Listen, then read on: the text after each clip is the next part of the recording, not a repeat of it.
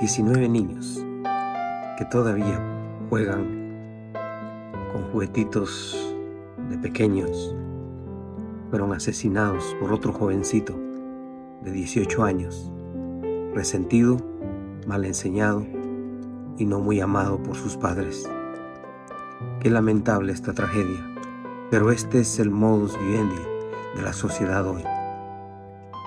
Estamos viviendo un tiempo de caos, de crisis, precisamente porque los padres no le han dado importancia a sus hijos y porque los hijos no han escuchado, no han sabido escuchar a sus padres. ¿Qué estamos haciendo, padres, por nuestros hijos? ¿Cómo les estamos tratando? ¿Cómo los estamos guiando? ¿Qué enseñanza les damos en casa? Hoy hay padres que se dan el lujo de decir que no creen en Dios o blasfeman en contra de Dios y la religión cuando deberían de pensar que todavía Jesucristo está vigente, que todavía Jesucristo puede hacer la, la diferencia en nuestras vidas. Jóvenes, chicos, chicas, niños, niñas, busquen ayuda.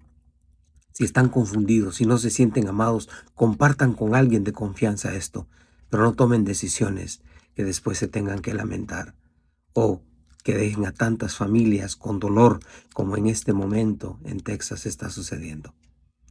Espero en el Señor que reflexionen y que piensen que de verdad Jesucristo todavía se puede hacer la diferencia en los corazones si le buscamos de veras. Si nos vamos a nuestro dormitorio hoy, a nuestro cuarto, y ahí nos arrodillamos y decimos, Señor, ayúdame. Tengo odio, tengo frustración, tengo enojo, ayúdame. Y verán que puede suceder algo milagroso en sus vidas si de corazón lo piden.